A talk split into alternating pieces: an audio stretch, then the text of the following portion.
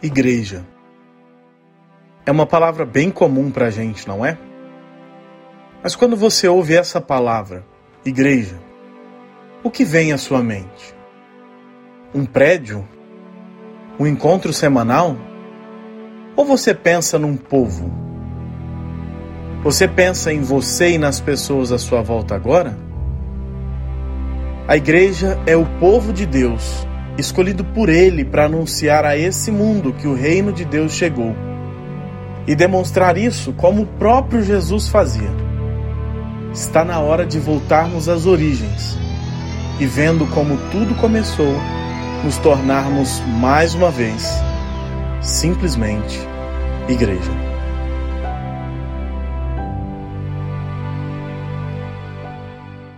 Uh, eu quero convidar você a abrir a Bíblia comigo, se você estiver com a sua Bíblia aí. Se não estiver, estiver no seu celular, pode ligar também. E quem não tiver com ela, não, não precisa também ficar preocupado, que nós vamos projetar pelo menos as partes é, principais do texto que eu quero compartilhar com vocês.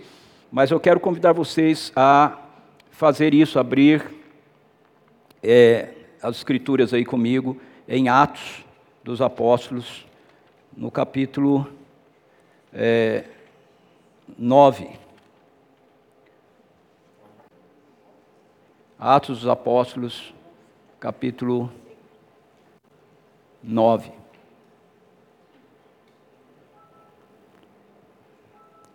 Versos 32 a 43, nós vamos olhar para eles. Pode deixar aberto aí.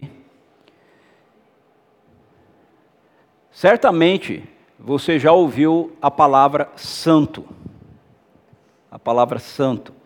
Essa palavra é uma palavra que na nossa cultura, geralmente, ela carrega alguns conceitos que não faz jus ao sentido dela, ao significado dela na perspectiva bíblica, na perspectiva daquilo que a Bíblia apresenta para a gente. Por exemplo, quando nós falamos, usamos às vezes essa expressão santo, é, nós usamos atrelado a perspectiva ética moral, né, ou moral e ética. Tá? Então, uma pessoa que geralmente não está afim é, de seguir um padrão é, de comportamento que é comum num determinado grupo, né, que, que envolve, às vezes, algumas práticas que aquela pessoa acha que não é correta. E aí ela não participa daquilo, ela não se envolve com aquilo, e geralmente, principalmente no meio mais jovem, né, o pessoal fala assim, ó, aí, aí lá vem o santinho, né? Lá está a santinha, é? usa essa expressão assim, que geralmente está atrelada a essa ideia. Uma outra perspectiva é quando, no uso dessa palavra, é quando, por exemplo, acontece algo parecido com isso, só que um pouquinho diferente. É quando a pessoa ela tem um discurso moral é, diante dos outros, ela fala para os outros num discurso moralista, mas no meio né, do, das pessoas, no meio do grupo, mas quando ela está sozinha, ou quando ela está em, em, em, outras circunstâncias que não está com aquele grupo, ela não vive de conformidade com aquilo que ela estava expondo. E aí as pessoas geralmente falam assim: olha lá, que ele é um santo do pau oco, né? é um santinho do pau oco. Já ouviram essa expressão? É, essa é uma expressão que é comum aí, né, na, na nossa cultura. E uma outra é, imagem que geralmente a gente tem quando a gente usa essa palavra santo é a imagem atrelada à perspectiva uh, religiosa, né?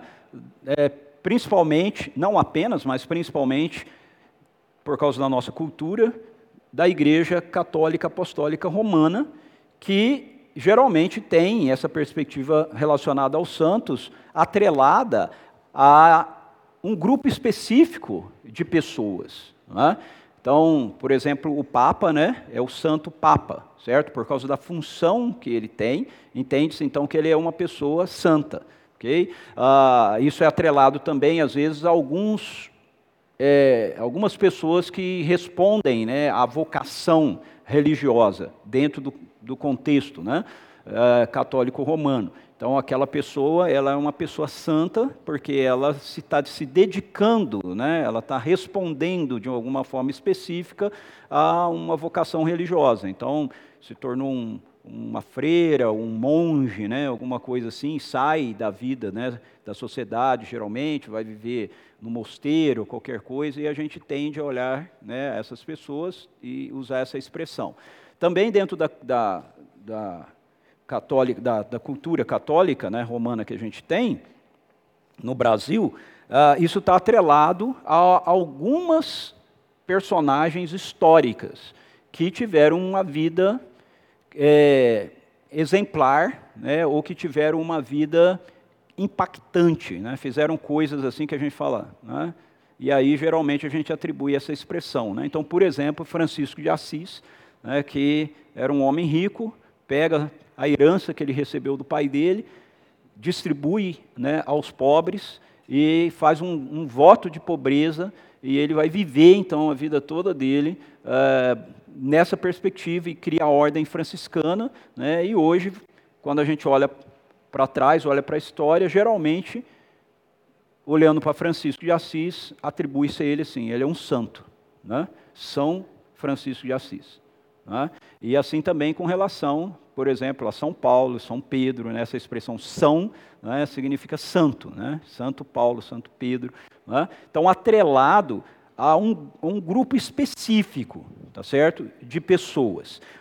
O ponto que eu quero destacar aqui para a gente é, como eu falei, que embora essa palavra seja utilizada né, para essas, essas, é, essas expressões, né, essas, esses conceitos, ela não faz jus àquilo que as escrituras falam ou tratam quando ela usa a palavra santo.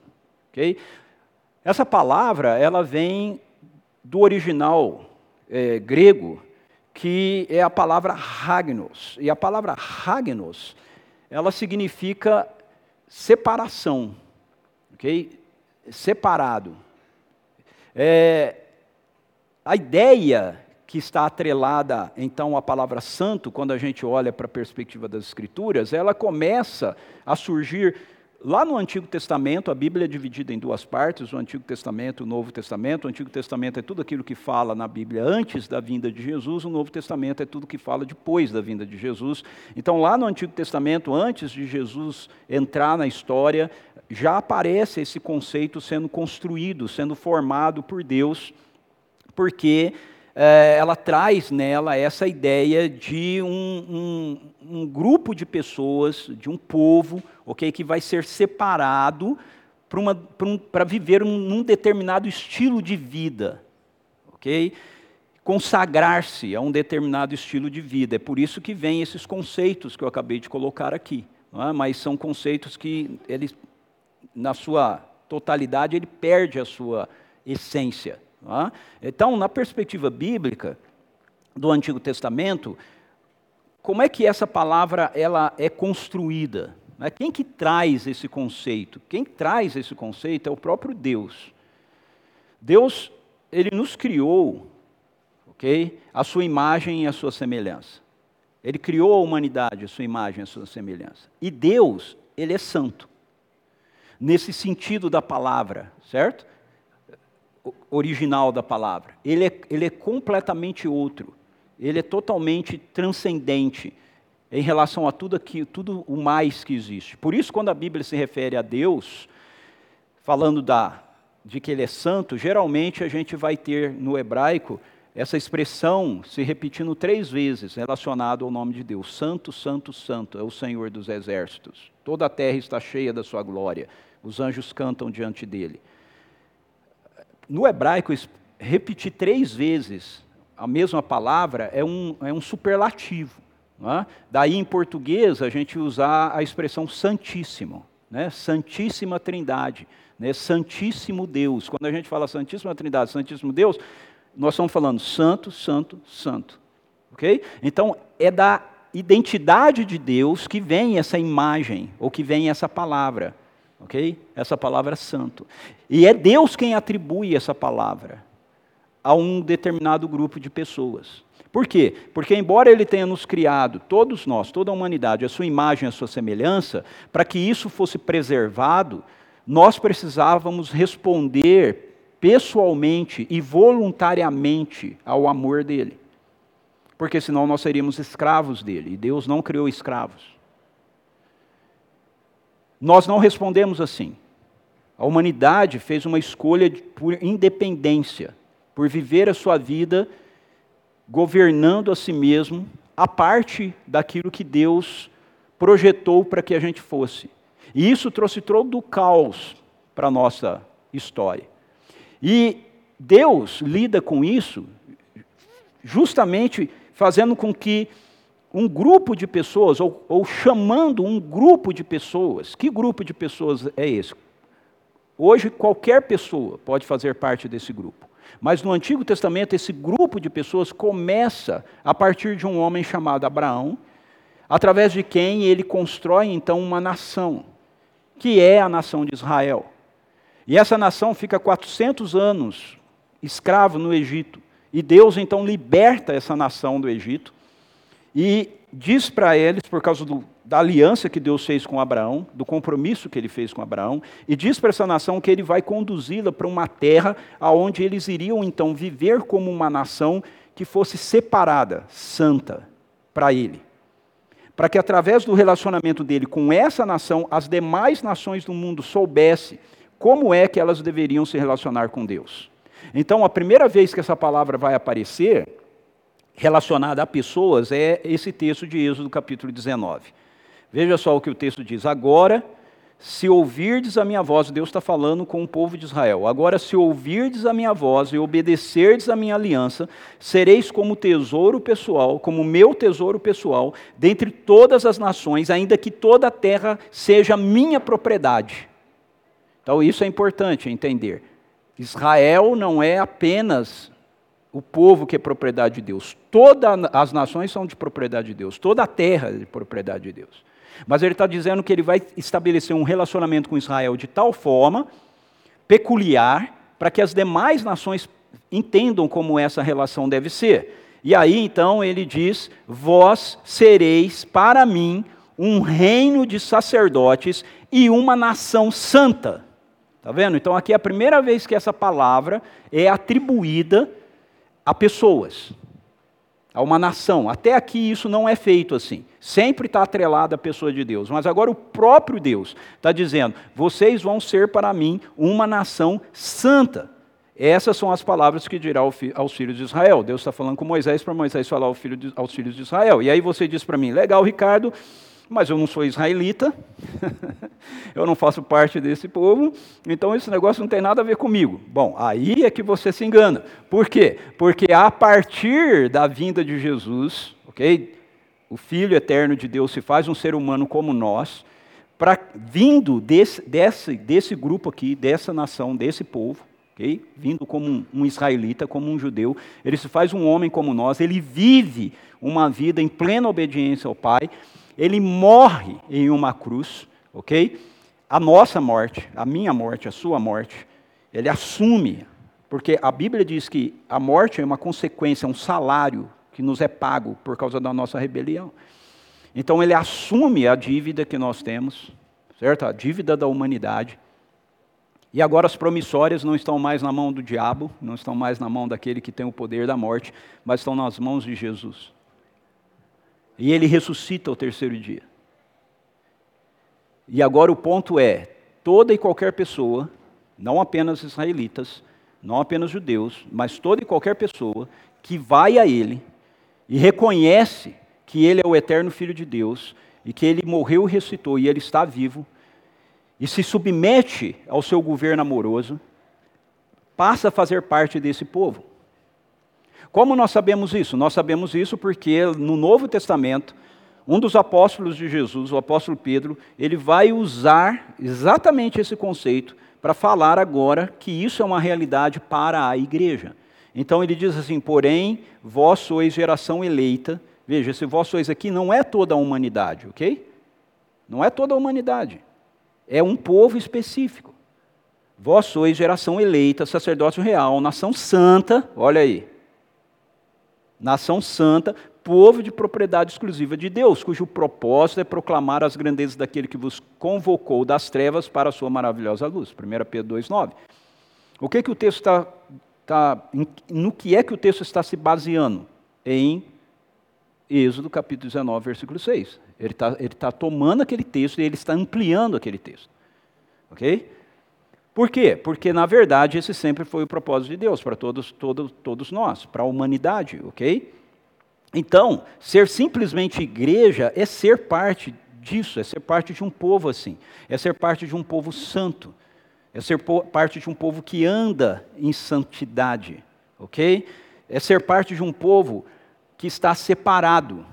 Eu quero que você entenda essa palavra assim: santo não é você ser uma pessoa, é, como eu falei, né, lá que ah, os outros fazem assim, eu não faço, né? Não é isso. Santo, é óbvio que você vai fazer coisas diferentes, mas o conceito é: você é uma pessoa que, dentre toda a humanidade, está fazendo parte, se você creu em Jesus ou vier crer em Jesus, você está fazendo parte de um povo, de uma humanidade que está separada dentro dessa realidade do mundo que nós estamos vivendo. Okay? Isso não é uma postura para gerar arrogância na gente, isso tem que ser uma postura que gere humildade na gente, gere reverência na parte da gente. Por quê? Porque Ele está nos separando, Ele está nos, nos, nos chamando para fazer parte desse povo separado, dessa humanidade, dessa nova humanidade que Ele está construindo, por causa de uma tarefa que Ele compartilha conosco. Porque o desejo de Deus é que todos da humanidade participem disso. Então, aqueles que já estão participando são enviados para convocar aqueles que ainda não estão participando para virem participar, para saberem que há uma nova humanidade, há um novo povo, há uma nova realidade. Então, nós somos parte de um povo que está separado, embora a gente ainda esteja vivendo nesse mundo aqui que é marcado pela rebelião. E nós estamos aqui para manifestar na terra as realidades do governo amoroso de Deus que está no céu. Aí você fala, bom, tá, e o que isso tem a ver com Atos capítulo 9? então vamos lá em Atos 9, 32 a 43, que eu quero ler esse texto com você. Aconteceu o quê? Viajando Pedro por toda parte, chegou também aos santos, olha só, aos santos que habitavam em Lida. Ali encontrou um homem paralítico que se chamava Enéas e que estava prostrado numa cama já fazia oito anos. Então Pedro lhe afirmou: Enéas, Jesus Cristo cura você, levanta-te e arruma a tua cama. E ele se levantou no mesmo instante. E viram-no todos os que moravam em Lida e Sarona, os quais se converteram ao Senhor. Entre mentes havia em Jope uma discípula chamada Tabita, que em grego significa Dorcas que se dedicava ao ministério, ministério é serviço, de boas obras e ajuda financeira aos pobres. E aconteceu que, naqueles dias, ela ficou muito doente e morreu. Seu corpo foi, foi banhado e colocado em um quarto no andar superior da casa. Como a cidade de Lida ficava próxima de Jope, quando os discípulos ficaram sabendo que Pedro estava ali, logo enviaram-lhe dois homens com o seguinte pedido: Não demores em vir ter conosco. Então, levantando-se Pedro, partiu com eles. Assim que chegou, levaram-no ao aposento do andar de cima da casa. Todas as viúvas o rodearam, chorando e mostrando-lhe os vestidos e outras roupas que Dorcas havia feito para elas enquanto estava viva. Pedro pediu que todos deixassem o quarto, em seguida ajoelhou-se, orou, dirigindo-se então à mulher morta, ordenou-lhe: Tabita, levanta-te. Ela abriu os olhos e, vendo a Pedro, sentou-se. Uau! ok, isso, é, isso aconteceu de verdade, ok? Não é, não é conto de carochinha. A seguir, ele lhe deu a mão e ajudou a colocar-se em pé, então chamando os santos, principalmente as viúvas, apresentou-a viva. Este fato tornou-se conhecido por toda a cidade de Jope, e foram muitos os que passaram a crer no Senhor, Pedro ficou muitos dias em Jope, hospedado na casa de um curtidor de pele chamado Simão. Então, veja, qual que é a relação? Se Atos, se, se lá em, em Êxodo, capítulo é, 16, verso 6, pela primeira vez aparece a palavra santo sendo usada em relação ao povo, quando a gente lê o livro de Atos dos Apóstolos, aqui é a primeira vez que vai aparecer a palavra santos em Atos dos Apóstolos. Até aqui, se você ler o texto, você vai ver que sempre se referem aos do caminho, aos discípulos, aos seguidores de Jesus e etc. Mas nesse trecho que nós acabamos de ler, por duas vezes, essa comunidade de seguidores, essa comunidade de discípulos, né, esse, esse grupo de pessoas é chamado de santos. Chamado de santos. Então, o que isso mostra para a gente? Mostra que a comunidade dos discípulos de Jesus, ela é uma comunidade de santos. E não é de santinho do pau oco, não. Tem falhas entre nós. Se você é um seguidor de Jesus, certamente você olha para você e você sabe que você falha. Você olha para com quem você está casado, ou filhos que você tem, que também sejam seguidores de Jesus, e você vai ver que eles também erram, eles também falham. Se você está conosco e você ainda não é um seguidor de Jesus, e você se tornar um seguidor de Jesus, você vai ver que você vai continuar falhando em muitas coisas, e você vai ver que você está envolvido com pessoas que também falham. E o que isso significa? Isso significa que a palavra santo está atrelada à nossa identidade e não ao que nós fazemos. A nossa identidade vai mudar as coisas que nós fazemos. Entende? Mas não é nós fazemos coisas diferentes para sermos santos. Não é esse o ponto.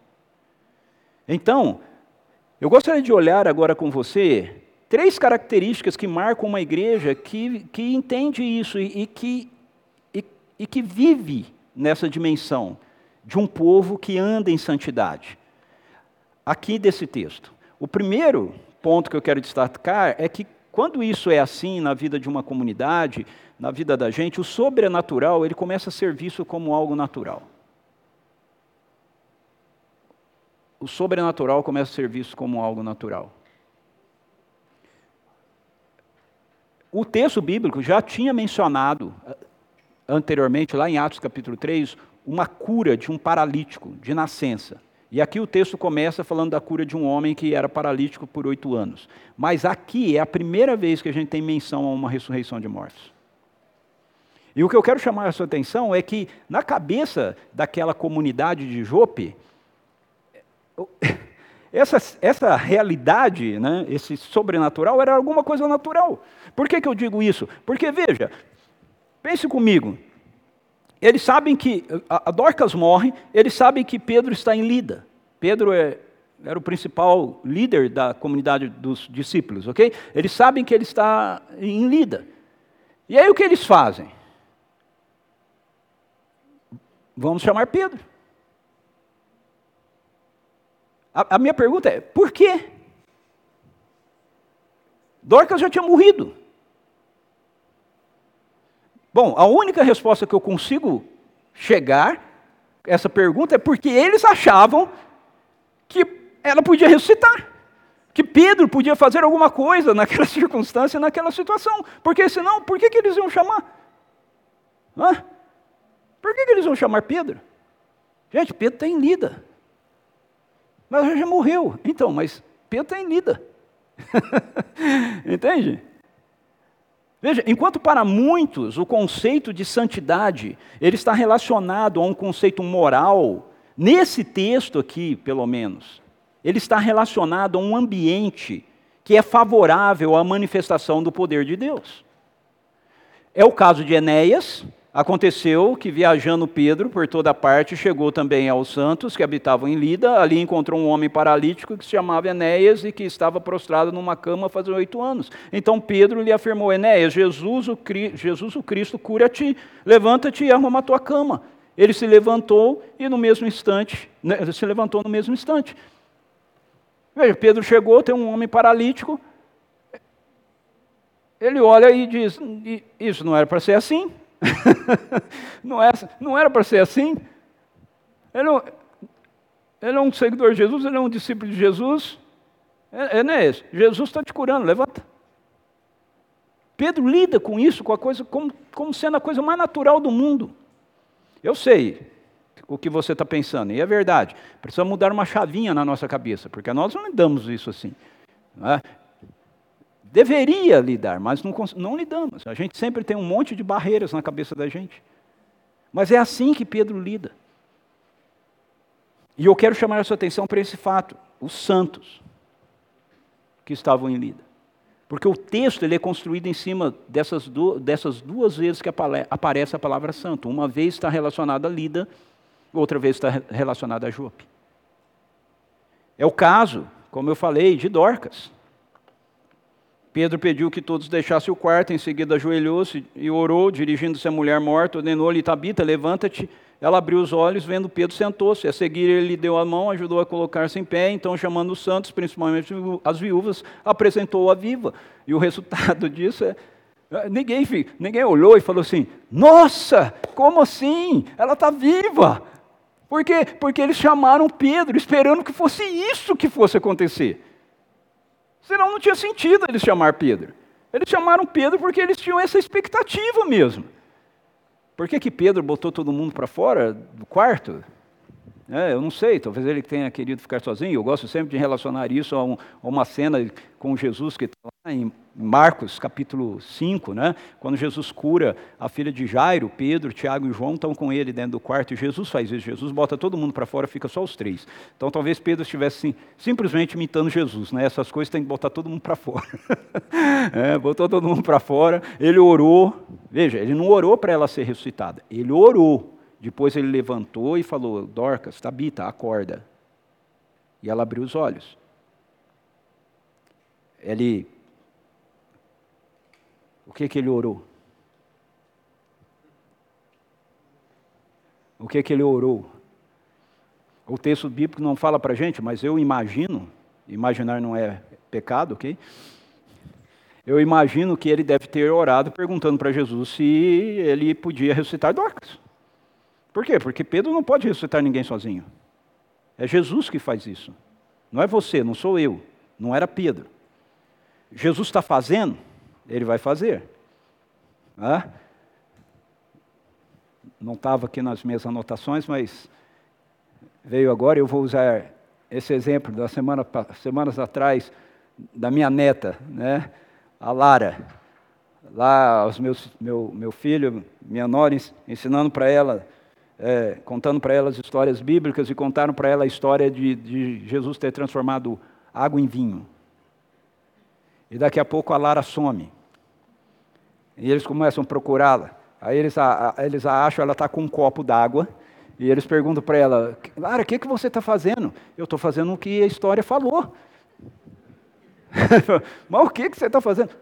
A história, eu estou fazendo a história. Transformando água em vinho. Aí ela, ela virava e, e fazia assim, eles filmaram, ela virava, fechava o olhinho, orava assim, fazia assim. Aí ela bebeu e continuou água. e ela ficou muito brava. Né? não deu certo.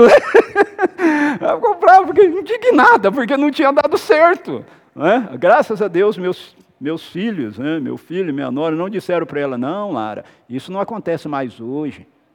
Isso é coisa só lá da Bíblia. Ainda bem que eles não fizeram. Porque acontece. A questão é: Jesus está fazendo? Essa é a pergunta. E aí eles disseram para ela: não é, isso não funciona assim, Lara. Primeiro você precisa saber se Jesus está fazendo isso, para você poder fazer. E aí o Reis, eu não lembro se foi o Reis ou a Camila, acho que foi o Reis, de uma forma bem é, rápida né, e, inteligente, virou para ela e falou assim: e você é de menor. Né? Jesus não vai transformar água em vinho, porque você não pode beber vinho.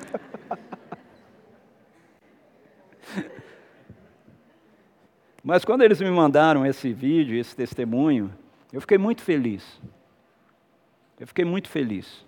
Quem anda comigo, aqui muitos andam comigo já há muito tempo, sabe disso. Realmente eu acredito que isso é real. Aquilo que está aqui é do jeito que está aqui. Não tem um mais, uma vírgula, a gente precisa parar com essa história e a gente precisa olhar para nós mesmos e dizer: Ok, Senhor, me ajude na minha falta de fé. Essa é a oração que eu mais faço. Mas eu não faço um argumento de que não, essas coisas elas, elas não são mais para hoje. Porque o que as Escrituras nos mostram em nenhum lugar diz isso. Então, quando, quando nós nos tornamos um povo santo, que anda assim, que anda em santidade, um povo que tem uma vida santa, o ambiente da igreja, da vida desse povo, sabe? A, a qualidade né, da vida desse povo. Começa a qualificar a igreja, qualificar o povo, para estar alinhado com as realidades do poder de Deus. E isso começa a se manifestar através da gente como soluções para os nossos contextos. Aqui, no texto, são dois, duas situações de milagres, mas eu, eu não queria que você restringisse isso a milagres. Entende? O reino de Deus tem essas, essa perspectiva. Falar que o reino de Deus chegou é falar que essas, essas questões do coração de Deus, essa agenda do coração de Deus, essa vida do coração de Deus, essas soluções dele, precisam acontecer para a vida dos nossos filhos, para o nosso casamento, no nosso trabalho, para pessoas que se relacionam com a gente. Entende? Com cura, sim, mas também com sabedoria, com generosidade, com bondade, com muitas outras, outras expressões, mas sempre essas expressões que vêm do céu para a terra. E isso só é possível se nós entendermos isso, se nós entendermos que nós somos um povo separado, um povo que vive nesse ambiente, ok? Veja esse texto de Josué, fala isso de uma forma muito clara para a gente. Devemos ter uma. É, Josué diz: é, o texto de Josué orientou o povo: santificai-vos, santificai-vos, porque amanhã o Senhor fará maravilha no meio de vós. Santificai-vos. Ou seja, tenham consciência de uma vida separada de uma outra realidade.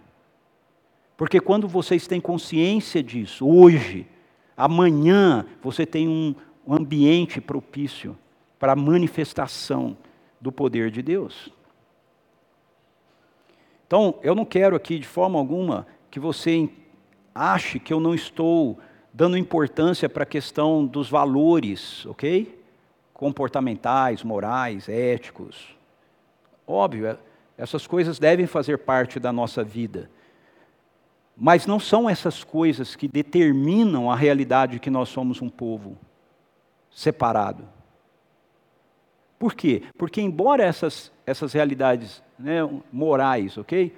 Ética, falar a verdade, ser respeitoso com os outros e etc., né, devam fazer parte da nossa vida, isso deve fazer parte da nossa vida não porque nós somos, nos tornamos seguidores de Jesus. Isso deveria fazer parte da nossa vida, porque nós somos seres humanos decentes.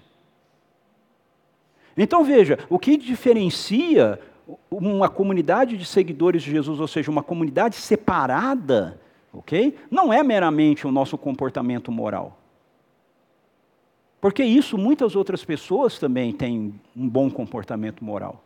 É isso, mais essa realidade da manifestação de um ambiente que propicia o poder de Deus. A santidade não é um esforço moral da nossa parte. Ok? A santidade não é um esforço moral da nossa parte. O que, que é a santidade? A santidade é um alinhamento do nosso coração com o coração de Deus. É isso que é a santidade. É um alinhamento do nosso coração com o coração de Deus. Aí, óbvio, que nós vamos ter realidades morais também alinhadas, entende? Mas não é essa busca de um esforço moral que vai fazer você se tornar uma pessoa santa. É essa consciência de que o, o seu coração pode estar alinhado com o coração de Deus. E quando isso acontece, então, através desse alinhamento, a vida de Deus, ela preenche toda a nossa vida. E ela se manifesta através de nós. É o que acontecia com Pedro. Foi o que aconteceu com ele com Enéas. Foi o que aconteceu com ele com Dorcas.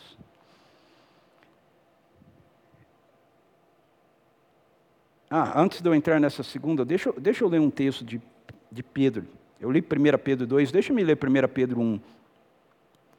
Ele diz, o texto diz assim, 13 a 16, diz assim: Assim sendo, estai com a mente preparada, prontos para agir, alertas, depositai toda a vossa esperança na graça que vos será otorgada na plena revelação de Jesus Cristo. Como filhos da obediência. Veja, não é como filhos que estão tentando ser obedientes, é como filhos da obediência. Não permitais que o mundo vos amolde as paixões que tinhas outrora quando vivies na ignorância. Porém, considerando a santidade, presta atenção nessa parte principalmente, considerando a santidade daquele que vos convocou, tornai-vos da mesma maneira santos em todas as vossas atitudes. Está vendo? Santidade é um alinhamento com quem Deus é. Considerando a santidade daquele que vos convocou, tornai-vos da mesma maneira santos em todas as vossas atitudes, porquanto está escrito: sede santos, porque eu sou santo. Então, Deus é santo, está aqui, santo, santo, santo. Nós estamos aqui. Santidade é isso aqui. É alinhamento, é eu pegar a minha vida e colocar ela alinhada com quem Deus é. Isso é santidade. Okay? Isso é santidade. Isso vai ter reflexos morais, mas é muito maior do que isso. E veja que o texto diz: façam isso, por, sede santos, porque eu sou santo. Preste atenção que não é sede santos como Deus é santo, é sede santos porque eu sou santo. Deus está dizendo. Ok? Ele não está falando para você ser santo como Ele, porque você nunca vai ser santo como Deus. Nem eu e nem ninguém. Ok? Ele é santo, santo, santo. Mas é porque ele é isso. Então o que ele é precisa refletir em quem nós somos. Uma segunda questão que eu gostaria de levantar aqui é essa. Quanto à questão de sermos um povo que anda em santidade, isso vai mostrar para a gente, ou isso vai gerar na gente, a realidade de que a compaixão é parte do nosso estilo de vida. Isso a gente vê no texto, especialmente com relação à vida de Dorcas. O texto diz que em Jope havia uma discípula chamada Tabita, que em grego significa Dorcas, e se dedicava ao ministério de boas obras e ajudava financeiramente os pobres. E, e ela morre, então eles chamam Pedro, e Pedro vai, e quando ele chega, é, levam ele para o aposento de cima da casa. Todas as viúvas o rodearam, chorando e mostrando-lhes os vestidos e outras roupas que Dorcas havia feito para elas enquanto estava viva. Veja, esse é o estilo de vida de Dorcas. Nós estamos num mês onde a generosidade ela é estimulada globalmente em um dia mundial de doar. Quantos sabem disso aqui? Levanta a mão para mim. Quantos sabem disso? Poucas pessoas sabem. Poucas pessoas sabem disso. Ok, o mês de novembro, por causa de ações de graça, foi já há algum tempo instituído como esse dia e esse mês como um, um, um mês do ano e um dia do ano onde se faz um grande esforço global, né, as ONGs né, e tudo mais, levando as pessoas a doarem, fazerem doações em, em dinheiro, ok? Expressando com essa, esse, essa, essa fala, né? É um, é um dia de generosidade. Mas veja, doar em um dia do ano é uma ação que é exercida em uma sociedade que não tem um estilo de vida de compaixão. Pare para pensar. Isso é a expressão de uma sociedade que, não, que tem um estilo de vida individualista, egoísta, aonde a gente vive o ano todo para a gente mesmo, preocupado com a gente mesmo, interessado na gente mesmo, e aí um dia no ano a gente tem uma campanha global voltada para você se sentir generoso. Entende? Você se sentir generoso. E, e, a televisão trabalha isso assim, o marketing trabalha isso assim. Eu não estou dizendo que você não possa dar no dia, ok? Se você quiser dar, você pode dar, não tem problema nenhum. O, o que eu estou destacando aqui é que, como discípulos de Jesus, como gente que vai fazer parte de um povo, ou que faz parte de um povo separado, santificado, para uma vida de compaixão. A generosidade, as boas obras, elas são parte daquilo que nós fazemos, são, é parte daquilo que nós somos, é parte do nosso estilo de vida. No, nós não temos um dia de generosidade, nós temos um estilo de vida de generosidade. Se você faz parte do povo de Deus, você precisa entender isso. Esse, essa é uma realidade que precisa ser transformada na nossa mente. Por que, que nós somos, do que, que nós somos separados? Nós somos separados de uma cultura egoísta para uma cultura de generosidade. Nós somos separados de uma cultura individualista para uma cultura de comunhão. Olha só o que o apóstolo Paulo diz aqui nesse texto de Tito 2. Ele diz assim: Porquanto a graça de Deus se manifestou salvadora para todas as pessoas. Ou seja, qualquer pessoa pode ter acesso àquilo que Deus oferece através de Jesus. Agora, se você tiver acesso, olha o que vai acontecer. Ela, ou seja, a graça, nos orienta a renunciar à impiedade e às paixões mundanas, ou seja, você vai ter um estilo de vida diferente e a viver de maneira sensata, justa e piedosa nessa era presente, enquanto aguardamos a bendita esperança, o glorioso retorno do nosso grande Deus Salvador Jesus Cristo. O que Paulo está dizendo é o seguinte: você vai aguentar firme aqui, meu amigo, porque aquilo que você vai receber não é aqui, não. Você está vivendo aqui separado, ok? E você está num tempo de transição. Você tem que depositar sua esperança naquilo que você vai receber com o retorno glorioso de Jesus. É aí que está a tua esperança, não é aqui não. É isso que ele está dizendo. Okay? Claramente. Para nós. E ele continua. É ele, falando de Jesus, que se entregou a si mesmo por nós. Para quê? Para nos remir de toda maldade e purificar para si um povo todo seu. Veja, povo separado, então é santo, todo seu, consagrado às boas obras. Então, boas obras não é algo que a gente faz de vez em quando. É parte de quem nós somos, é o nosso estilo de vida, como povo de Deus. Ah, mas Ricardo, eu não, eu não quero isso não. Legal, você não faz parte do povo de Deus. Está tudo certo. Agora, a gente tem que começar a entender isso, queridos. A gente tem que começar a entender isso. Se a gente é parte do povo de Deus, então esse aqui é o estilo de vida que Deus está dizendo que Ele tem programado para mim e para você. Não é opcional. Não é opcional. Não é, ah, se eu quiser eu vivo assim. Não, não é. É isso aí que você vai viver, porque isso é o povo o povo santo, o povo separado. Então, ser um povo que anda em santidade é ser um povo que manifesta como parte do seu estilo de vida a compaixão de Jesus Cristo. Entende? De novo, não é uma questão moralista. Não Muitas vezes, e não sem razão, ok? A sociedade, o mundo e etc., critica a igreja. Critica pessoas como eu e você, que gastam esse tempo aqui no domingo de manhã podia estar em outro lugar, mas estamos aqui por causa de uma convicção.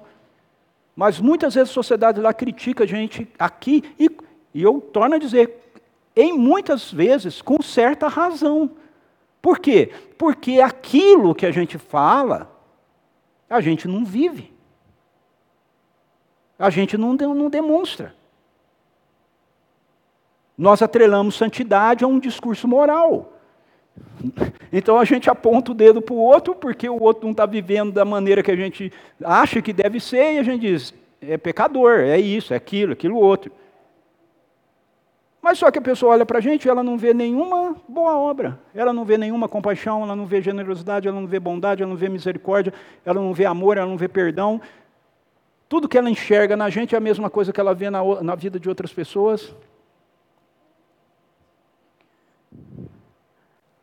Quantos aqui assistiram? Já assistiram? Quem não assistiu, se possível, assista o filme Movimento de Jesus. Levanta a mão. Ok, alguns. Quem não assistiu, por favor, assista tá? na HBO Max, ok? Movimento de Jesus, Jesus Revolution. É a história de um avivamento que aconteceu nos Estados Unidos entre os hippies. Ok? E por que, que eu estou dizendo isso? Ou estou citando isso? Porque tem uma frase no filme que ficou na minha cabeça e ela está me martelando. Ela não sai daqui. ela não sai daqui. Né, ontem nós tivemos uma reunião aqui com os líderes, né, para a gente pensar nossa vida, nosso futuro como igreja e etc., alcançar pessoas com amor de Deus e etc. E essa frase não sai daqui. Tem uma hora que o, o, o Hip lá, né, que é um dos, dos personagens, uma das personagens principais, está conversando com um pastor, Chuck Smith, que é o pastor que vai abrir a igreja, né, e através de quem tudo esse negócio vai começar a desenvolver. Ele vira assim para ele e fala, ele, eles estão conversando na mesa da casa do pastor, e o pastor faz uma pergunta para esse hippie, que é um, ele é um hippie convertido, falando para ele sobre, para ele explicar quais eram as, os anseios do seu povo, né? E aí ele começa a explicar para ele, tem uma hora que ele chega para ele e fala assim: o meu povo está em busca de portas abertas pelas quais eles possam entrar. E a porta da sua igreja, pastor, está fechada para eles.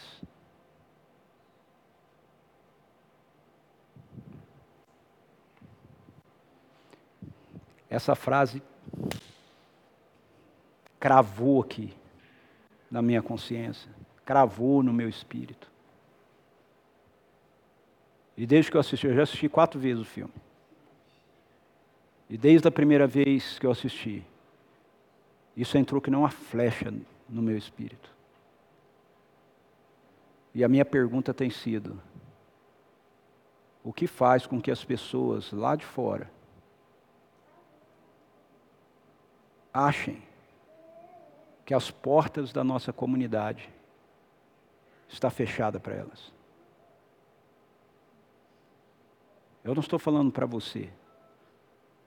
O que faz com que amigos, colegas meus que treinam na academia que eu treino. Tem um rapaz lá que eu tenho falado sempre com ele, o Tadeu. Sempre chamo ele para vir. Ele não veio. Minha pergunta é: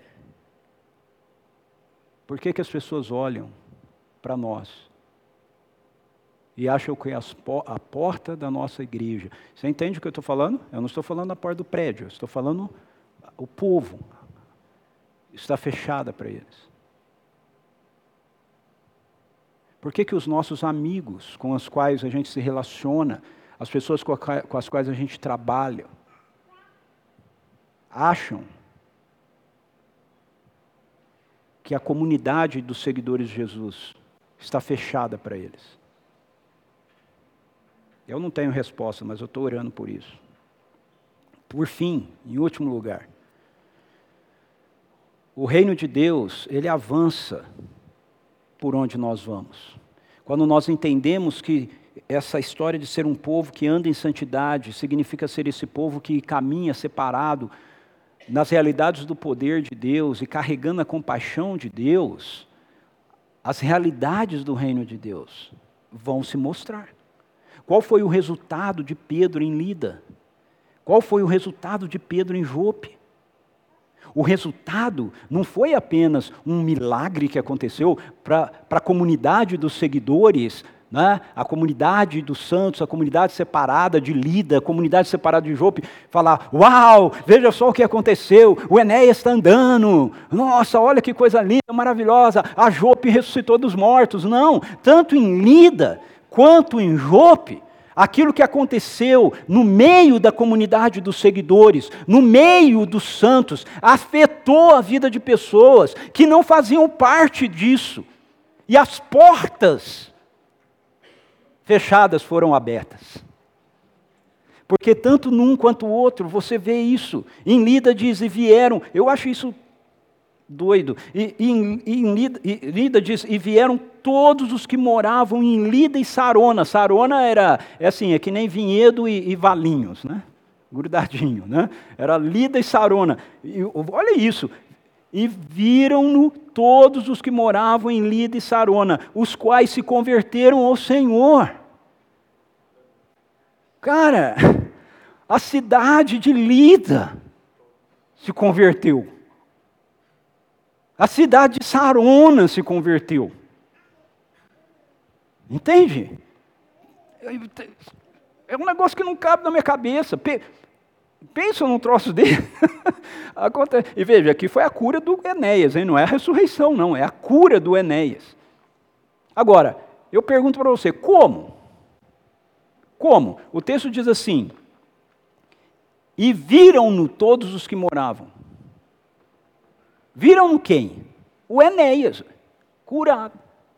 Ou seja, o, povo começou a testemunhar para os outros aquilo que aconteceu com Enéas com os outros de fora. Porque eles não viram lá na hora que o Enéas foi curado. Não pode ter visto. Não cabe a cidade inteira. Entende? Aí a gente vai para Jope. Esse fato se tornou conhecido por toda a cidade de Jope. Foram muitos que passaram a crer no Senhor. Eu imagino que Lida e, e Sarona era Vinhedo e Valinhos, e Jope era Jundiaí. Né? que é próximo, dizem que era cerca de. Né? E Jope era maior. Né? Quem lê a Bíblia aí, se lembra de Jope de algum lugar? Jonas, né? Jonas fugiu para Jope. Né? Jope é alcançada pelo Senhor agora. Sabe o que Deus faz na minha vida? o que Ele faz na sua vida, Ele faz para alcançar outras vidas. O que Deus faz aqui, Ele faz para alcançar pessoas. Sabe, pessoas que não estão aqui. Pessoas que trabalham com você, pessoas que são da sua família, pessoas que treinam na academia com você, pessoas que vão no mesmo mercado, pessoas por quem você cruza nas ruas. Mas veja, o texto diz: viram-no, ficaram sabendo.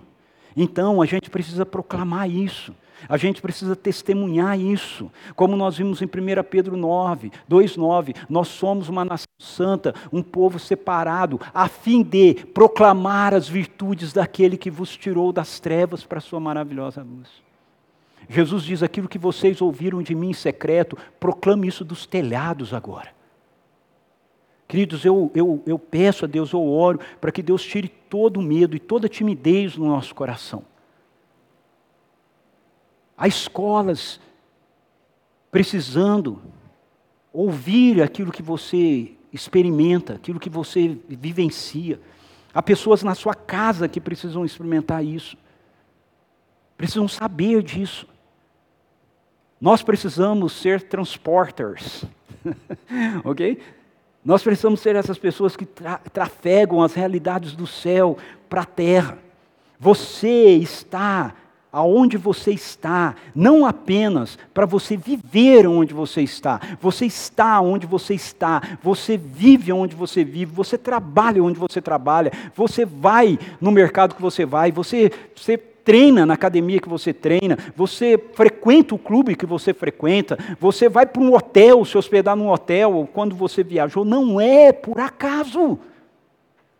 Não é. Há uma agenda de Deus nesse negócio, entende? É uma conspiração do céu. é uma conspiração divina. Ah, me ajuda, Espírito Santo. Porque vocês estão olhando para mim com. A sensação que eu tenho é que eu, se eu pudesse, eu, eu queria ir ter um zíper na sua cabeça para eu abrir ela, assim, e botar o que eu estou falando dentro. Mas eu não posso fazer isso, o Espírito Santo é que faz isso.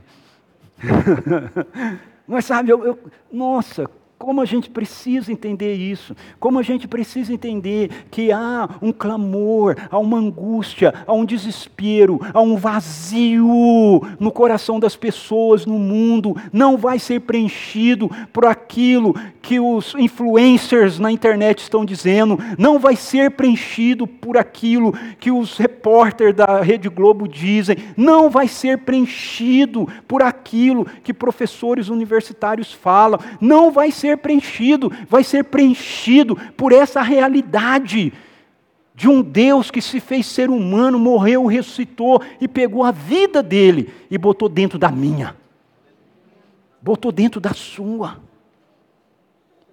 É através de você que esse negócio vai acontecer. Deus faz em nós, porque, como diz o apóstolo Paulo, ele continua resgatando pessoas do domínio das trevas e transportando-as para o reino do seu Filho amado. É nele, só nele, que nós temos a plena redenção por meio do seu sangue. Por meio do seu sangue, todos os nossos pecados, toda a nossa rebelião é corrigida. E a gente passa a viver por um novo motivo.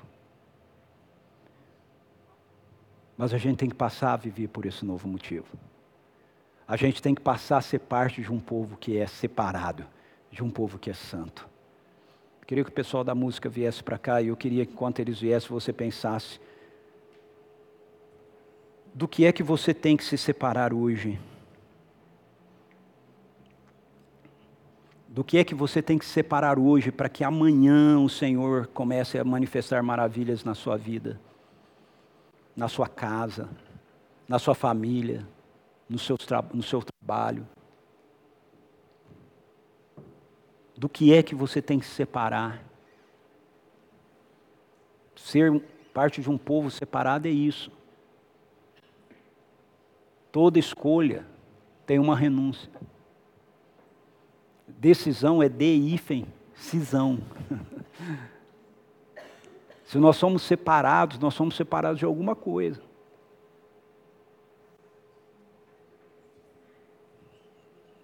Nossas situações são diferentes. Portanto, nossas decisões também são diferentes.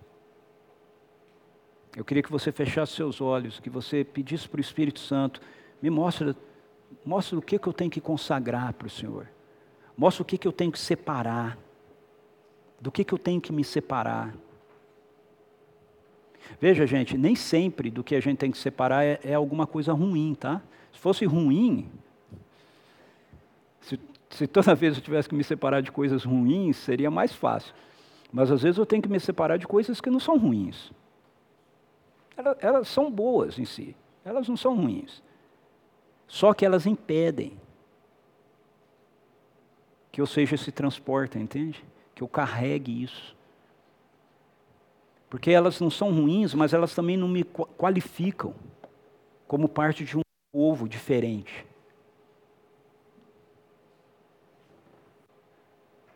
Então, não sei. Talvez um, alguns aqui precisam tomar a seguinte decisão: Senhor, eu preciso separar realmente o meu domingo para que ele seja do Senhor. Para que eu esteja no meio do teu povo. Talvez você tenha que tomar a decisão que você precisa separar um tempo na sua agenda tão conturbada, tão cheia, tão corrida, por causa da sua profissão, né, da sua atividade profissional, separar um tempo disso para Deus, para falar, Deus, todo dia eu vou ter esse tempo aqui na tua presença. Entende? Isso é prático. Queria que você visse isso como algo muito prático. Não quero que você veja isso como algo teórico, não. Certo? Ah, santo, né? Esse negócio lá na. Não, é no seu dia a dia. Talvez você tenha que falar, Deus, está na hora de eu começar a separar um dia da semana para eu jejuar. Para eu jejuar. Buscar mais da tua presença. Para que serve o jejum? jejum serve para você ter mais fome de Deus. Você ter mais fome dele. Você fica com fome física para você ter mais fome da pessoa de Deus. Então eu não sei o que é. Mas peça para o Espírito Santo, ele vai mostrar para você. Talvez você tenha que se separar de algumas pessoas que não estão contribuindo para você caminhar como parte de um povo separado. Então, enquanto o pessoal canta, faça desse tempo um tempo de oração, faça desse tempo um tempo de consagração da sua vida ao Senhor. E em seguida nós vamos receber a bênção. Feche seus olhos, curva a sua cabeça. Fale com o Senhor.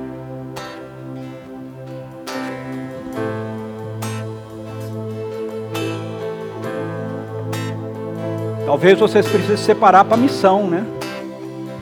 Começar a dizer, Senhor, eu vou começar a ser porta-voz do Senhor lá na minha escola, lá no meu trabalho.